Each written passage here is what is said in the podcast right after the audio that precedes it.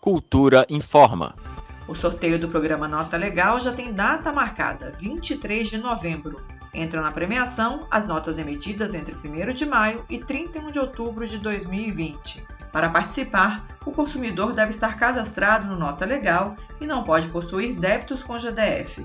Não entram no sorteio empregados das empresas contratadas para serviços de desenvolvimento e manutenção dos sistemas tributários da Secretaria de Economia do DF, e nem os parentes desses trabalhadores. Mais de 12 mil bilhetes devem ser premiados com prêmios de 100 a 500 mil reais. Ao todo, serão distribuídos 3 milhões de reais em prêmios, pagos em três lotes.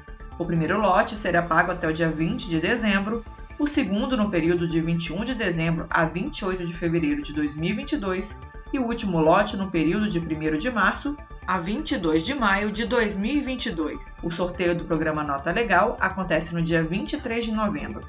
Mais informações e consulta a situação cadastral do consumidor pelo site notalegal.df.gov.br. Greta Noira para Cultura FM.